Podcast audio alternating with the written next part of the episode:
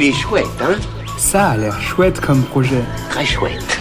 Bon, c'est pas le tout, mais quand il faut y aller...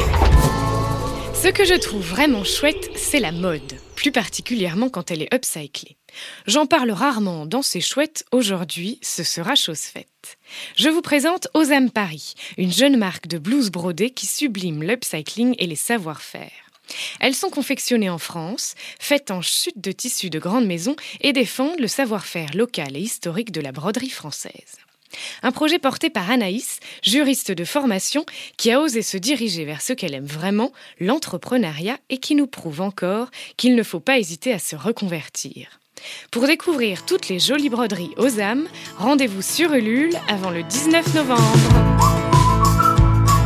Il est chouette, hein? Il est très chouette ce projet, oui.